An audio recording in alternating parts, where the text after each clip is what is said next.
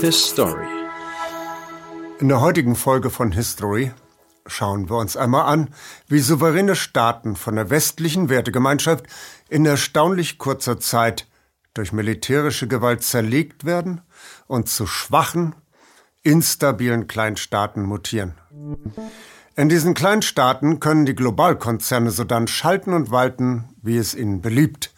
Sie diktieren ohne Begrenzung durch starke proaktive Staatsregierungen alle Bedingungen im eroberten Territorium. Kaum Steuern für die Reichen, keinen Schutz vor Dumpingpreisen ausländischer Konkurrenten, keine Rechte für die Arbeiter und Angestellten, obszön niedrige Arbeitslöhne.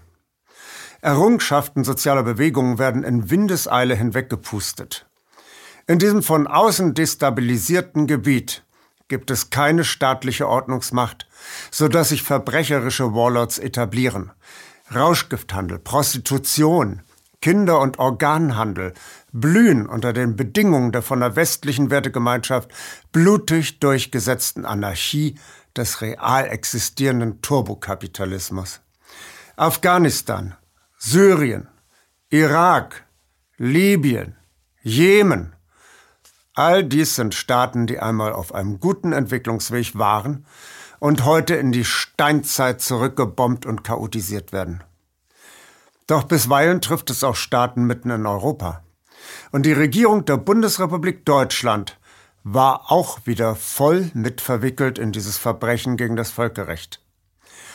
Als die deutsche Bevölkerung im Jahre 1998 nach 17 Jahren die Kohl-Regierung bei der Bundestagswahl aus dem Amt jagte, lautete der Wählerauftrag eindeutig an die neue Regierung unter Gerhard Schröder und Josef Fischer, mehr soziale Gerechtigkeit und mehr Frieden zu schaffen. Doch die neue Bundesregierung beteiligte sich schon nach wenigen Monaten im Amt an einem völkerrechtswidrigen Angriffskrieg gegen die Bundesrepublik Jugoslawien. Damit waren zum ersten Mal seit dem Ende des Zweiten Weltkriegs wieder deutsche Soldaten in einem Auslandseinsatz unter blutigen Gefechtsbedingungen verwickelt. Um es einmal ganz unverblümt zu sagen und ohne dabei in irgendeiner Weise zu übertreiben, Schröder und Fischer machten da weiter, wo Hitler dereinst aufhören musste, bei der Bombardierung von Belgrad. Die Bundesrepublik Jugoslawien war dereinst ein weltweit strahlender Leuchtturm des humanen Sozialismus. Ein Sozialismus, der ohne Armutsökonomie zurechtkam. Josep Broz Tito stand zusammen mit dem indischen Regierungschef Nehru der Bewegung blockfreier Staaten vor. Tito war eine weltpolitische Größe und lud zu bedeutenden Treffen in seinem Land ein. Im Zweiten Weltkrieg hatten die roten Partisanen die Nazis besiegt und in der Nachkriegszeit verstand es Jugoslawien, die Weltmächte gehörig auf Distanz zu halten und doch Vorteile für sich zu erzielen. Die Wirtschaft des Balkanstaates wurde in hohem Maße durch Genossenschaften betrieben, verbunden mit einer weitreichenden Mitbestimmung aller Beschäftigten. Bisweilen mussten jedoch die Spannungen zwischen den sage und schreibe 26 verschiedenen Bevölkerungsgruppen mit harter Hand ausgebremst und geschlichtet werden. Hier immer Frieden zu stiften, war nicht ganz einfach. Die wechselvolle Geschichte des Landes brachte die Bevölkerung in unterschiedlichste Lager. Seit der Schlacht von Amselfeld im Kosovo anno 1389 war der Balkan zu großen Teilen dem Osmanischen Reich unterstellt. Ein beträchtlicher Teil der Bevölkerung trat zum Islam über. Davon sind Albaner und Gruppen in Bosnien-Herzegowina betroffen. Die Serben wiederum gehören der russisch-orthodoxen Glaubensrichtung an und bedienen sich der kyrillischen Schrift, wie die Russen auch. Die Kroaten wiederum die dieselbe Sprache sprechen wie die Serben, schlossen sich der römisch-katholischen Kirche an und benutzen die lateinische Schrift. Die Slowenen bekennen sich ebenfalls zum katholischen Glauben. Hauptsächlich über Glaubensfragen und Sitten entzündete sich der Streit der jugoslawischen Völker. Der Name Jugoslawien bedeutet südliches Land der Slawen, ist also schon von der Bezeichnung her ein Minimalkompromiss der beteiligten Völker. Dieser Kompromiss wurde im Zweiten Weltkrieg aufgekündigt, als sich ein kroatischer Teilstaat abtrennte als subalterner Vasallenstaat des Nazireiches. Die Serben widersetzten sich. Die kroatische Terrororganisation Ustascha ging mit einer solchen sadistischen Grausamkeit gegen die Serben vor, dass es selbst hartgesottene SS-Schergen gruselte. Als einmal ein SS-Mann einen Ustascha-Kämpfer zu Hause besuchte, sah er im Zimmer einen Eimer mit weißen Kugeln. Der Ustascha-Mann erzählte dem SS-Mann in aufgeräumter Stimmung, bei den Kugeln handle es sich um die Augen der Serben, die er getötet habe. Unterstützt wurden die Ustascha-Kräfte durch albanische Muslime. Eine heute nur noch schwer vorstellbare Koalition von römischen Katholiken und Mohammedanern, die sich einig waren in einem militanten Antisemitismus. Es wurden sogar muslimische SS-Einheiten gebildet. Jedoch die antifaschistische Partisanenbewegung unter Josip Broz Tito gewann die Oberhand und die kommunistischen Partisanen bildeten die Regierung des neuen Jugoslawiens. Und die Bundesrepublik Jugoslawien erlebte nach dem Krieg ein Wirtschaftswunder, dokumentiert durch ein jährliches Wirtschaftswachstum von sieben Prozent.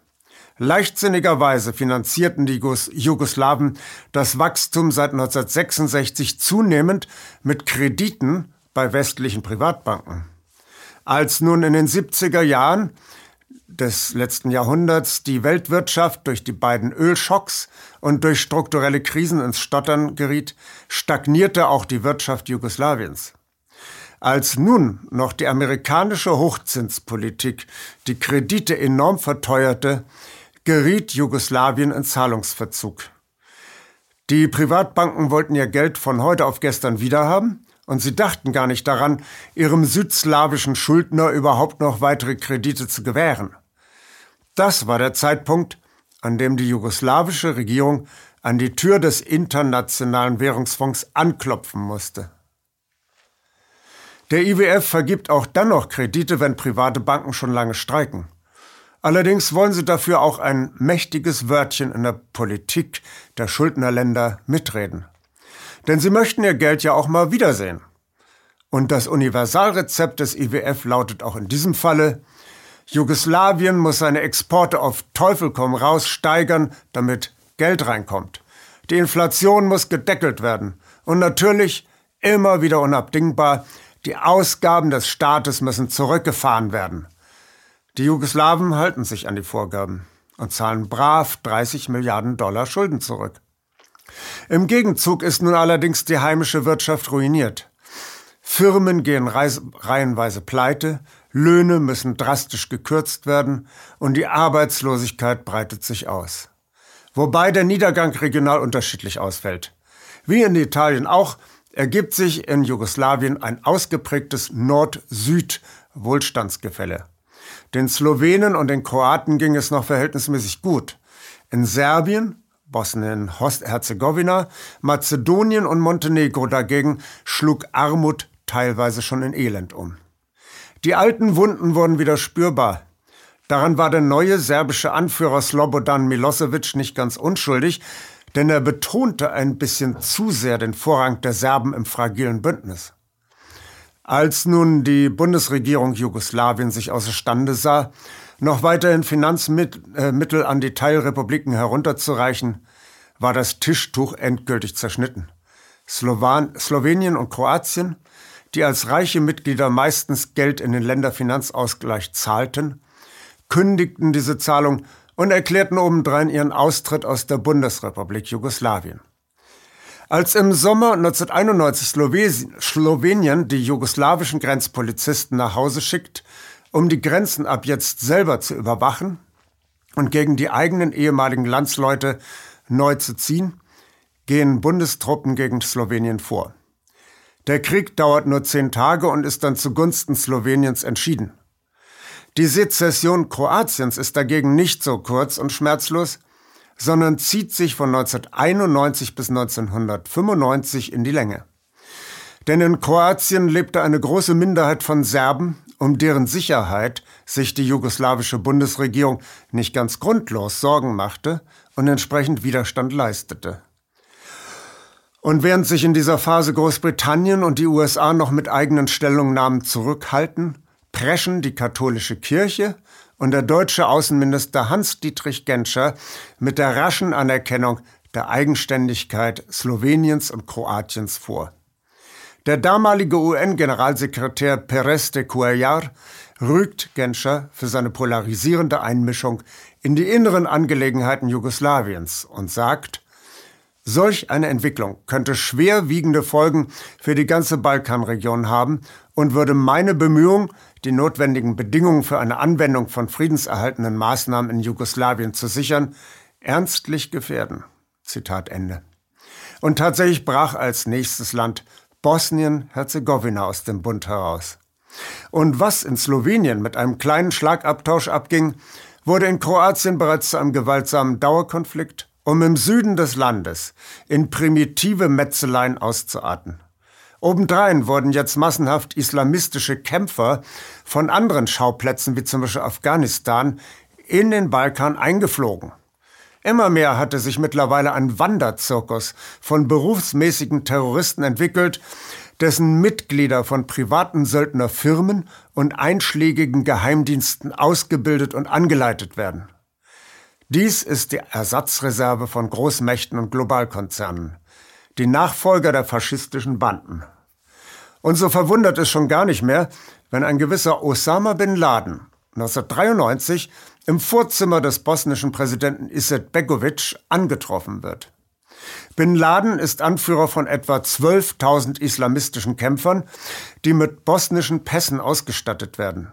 Die frommen Metzger sind auch ein Teil jenes internationalen terroristischen Wanderzirkus von Söldnern, die von Kriegsschauplatz zu Kriegsschauplatz ziehen und für ein angenehmes Gehalt gegnerische Soldaten und wehrlose Zivilisten gleichermaßen sadistisch ermorden.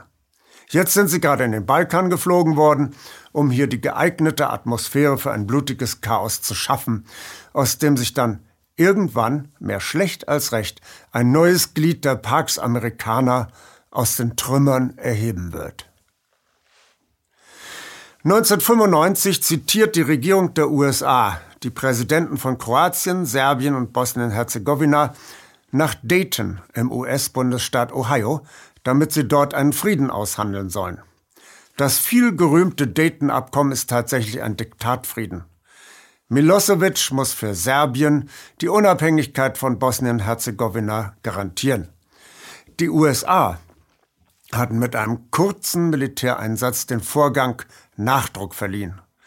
In insgesamt 3000 Einsätzen werden Stellungen der bosnischen Serben von US-Bombern attackiert. Hier sind auch zum ersten Mal seit dem Zweiten Weltkrieg deutsche Bomber beteiligt. China und Russland protestieren im Weltsicherheitsrat. Doch der Protest läuft ins Leere. Doch es geht weiter. Denn nun formiert sich im Gebiet Serbiens 1996 eine Unabhängigkeitsbewegung des Kosovo. Im Kosovo leben sehr viele Muslime, die Kosovo-Albaner. Nicht zuletzt dank ausländischer Hilfe bildet sich nun die kosovarische Terrororganisation UCK. Mordkommandos der UCK deren Verbindung zur organisierten Kriminalität nie ein Geheimnis gewesen ist, attackieren Organe der serbischen Staatsgewalt und schaffen ein Klima der Einschüchterung. Die Gründung der UCK ist das Vorspiel zu einem möglichen Regime-Change in Serbien. Denn ab 1998 werden einige hundert Mitglieder der UCK durch Eliteeinheiten der Special Operations Forces und Angehörigen einer privaten Söldnertruppe der USA in der Kampfführung und der Taktik ausgebildet und mit modernen Waffen ausgerüstet. Zitat Ende. Halten wir einmal fest. Die Bundesrepublik Jugoslawien war ein souveräner Staat, der sich im internationalen Umgang nichts hat zu Schulden kommen lassen. Er hat seine Verpflichtungen in der internationalen Gemeinschaft gewissenhaft erfüllt. Doch als Slowenien und Kroatien sich für unabhängig erklärten, hat die westliche Gemeinschaft unverhältnismäßig schnell diese Sezession anerkannt und sogar ermutigt, bevor innerhalb Jugoslawiens ein Klärungsprozess überhaupt in Gang kommen konnte. Der Abfall Bosnien-Herzegowinas wurde dann schon von außen her geradezu erzwungen. Dass der UNO-Generalsekretär sowie die Regierungen Russlands und Chinas an die Regeln im Umgang mit souveränen Staaten erinnern müssen, kümmert die westliche Wertegemeinschaft wenig. Vielmehr wird der Zerfall dieser Nation von außen her planmäßig und zunehmend mit kriminellen Methoden vorangetrieben. Und wer sollte denn schon das kriminelle Treiben der westlichen Wertegemeinschaft aufhalten? Die Sowjetunion war zusammengebrochen und das Jelzin-Russland tummelte gerade ins Chaos. China wiederum war einfach noch zu schwach, um die gelbe Karte zu zücken. Das Monopol der einzigen Weltmacht führte zum Rückfall in Willkür und Barbarei im internationalen Umgang. Offenkundig werden die inneren Schwierigkeiten Jugoslawiens als Chance angesehen, eine eigene westliche Basis am Balkan zu errichten und damit den Griff nach Eurasien zu beschleunigen. Die ausersehenen Opfer westlicher Aggression sind unverkennbar die Serben. Ihre Opferrolle ergibt sich offenkundig aus der Tatsache, dass sie sich traditionell Russland verbunden fühlen und obendrein ein vitales Interesse an einem starken, unabhängigen Staatenbund im Balkan bewahrt haben. Immer wieder erstaunt die extreme Einseitigkeit, mit der westliche Demokra äh, Diplomatie und westliche Medien die Serben pauschal als die Bösewichter hingestellt haben. Das erinnert fatal an die Art und Weise, wie die US-Regierung im Ersten Weltkrieg pauschal die Deutschen zu Ungeheuer stilisiert haben, um die geeignete Motivation für den Waffengang Amerikas herzustellen. Und jetzt wieder sind es private Werbeagenturen, die der Weltöffentlichkeit geschickt die Serben als bösartige Dämonen hinstellen und die muslimischen und kroatischen Terroristen als Freiheitskämpfer verherrlichen. Und offenkundig benötigen die Propagandisten der USA und ihrer Bundesgenossen noch einen richtig schlimmen Casus belli, einen Anlass, jetzt mit Serbien reinen Tisch zu machen und zum Streckschuss anzusetzen. Es gab schon im Sommer 1995 das Massaker von Srebrenica, in dem serbische Verbände eine muslimische Siedlung in Bosnien angegriffen hatten. Der Kriegsgrund, den Kriegsgrund liefert jetzt das Massaker von Ratschak im Januar 1999. Hier wurden die Leichname von 45 bereits zur Unkenntlichkeit entstellten Menschen entdeckt. Ohne eine genaue gerichtsmedizinische Untersuchung auch nur anzustreben, die Toten wurden rasch beerdigt, steht für die Propagandisten und Politiker fest. Die Serben haben unschuldige Zivilisten ermordet. Später sollten forensische Untersuchungen an den exhumierten Leichnamen offenbaren, dass es sich bei den Zivilisten um bewaffnete UCK-Kämpfer gehandelt hatte, die in einem Gefecht gefallen sind. Doch differenzierte Untersuchungen stören jetzt nur. Stattdessen erfindet man ein serbisches Konzentrationslager bei Pristina im Kosovo.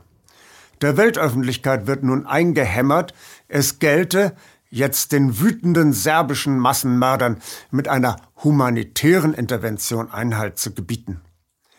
In Deutschland hatte gerade die 17 Jahre währende Dauerregierung unter Helmut Kohl ihr Ende gefunden.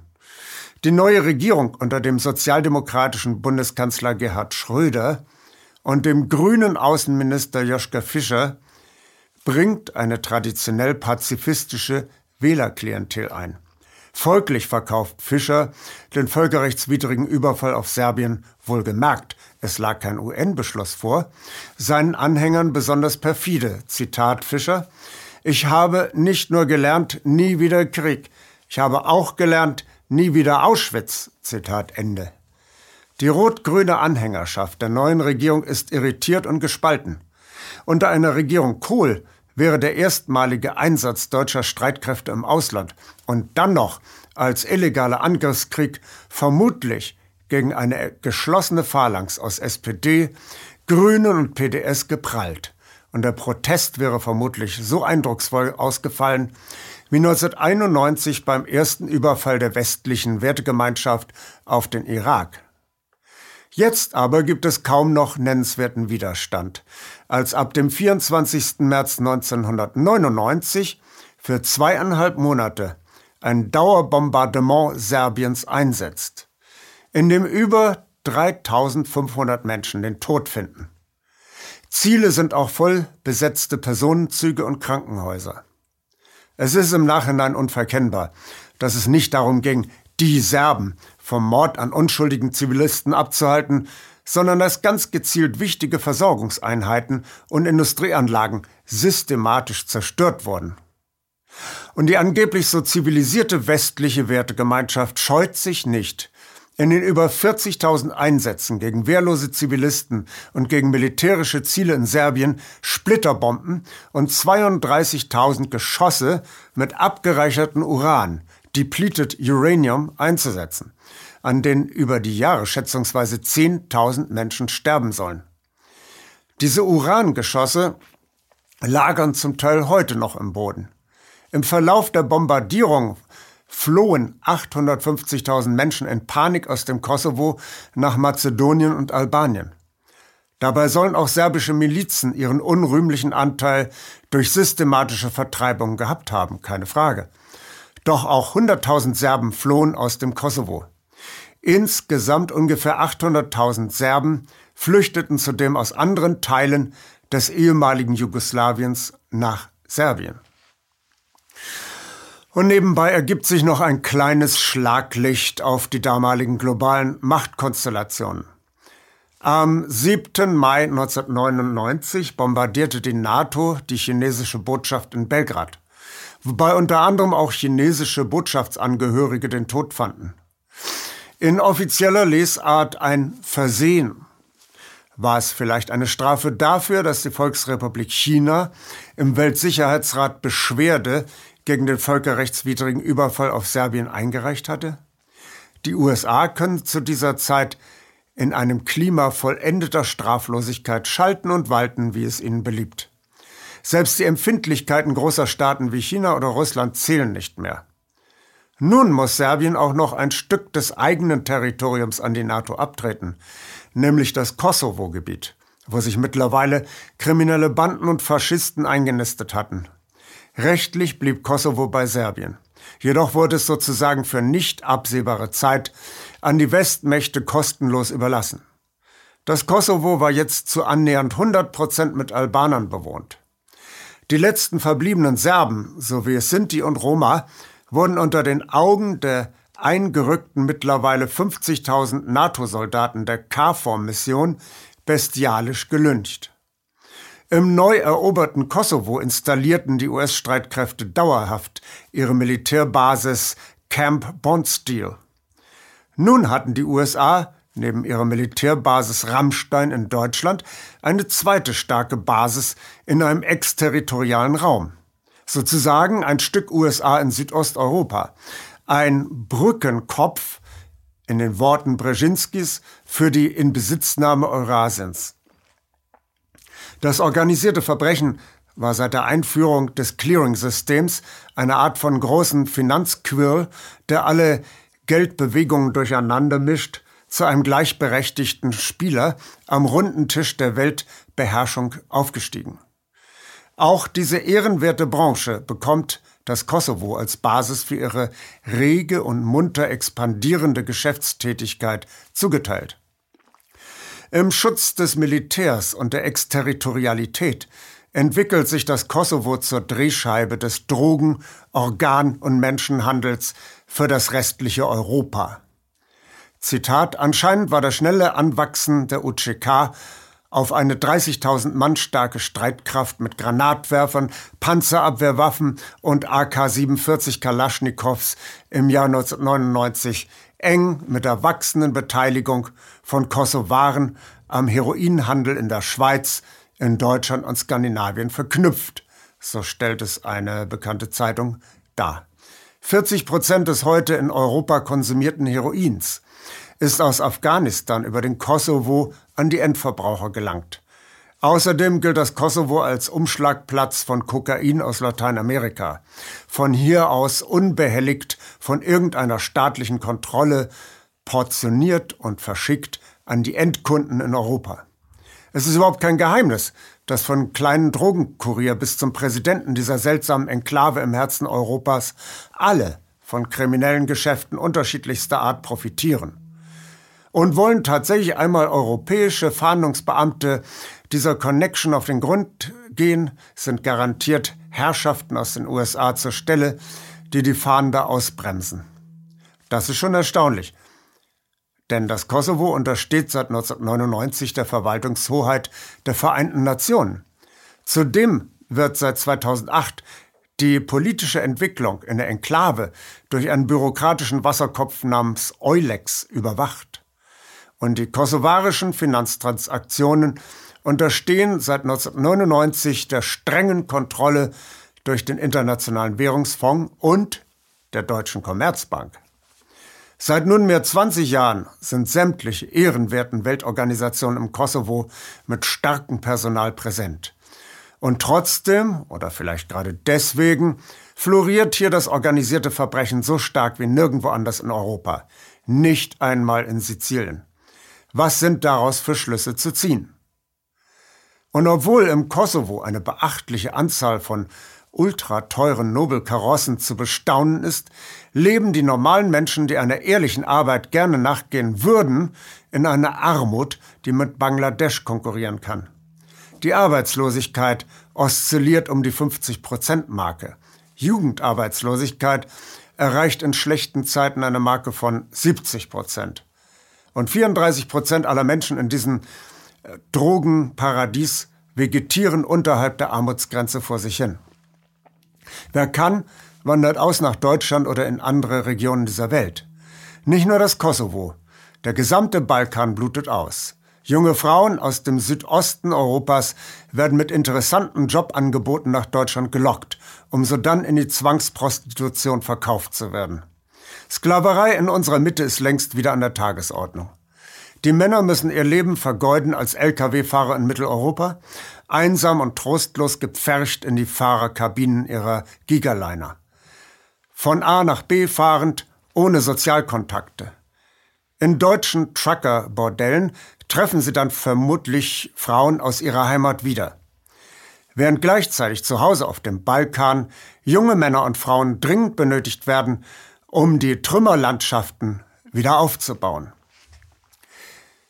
Wir lernen aus der Vergangenheit, wie wir die Zukunft besser machen.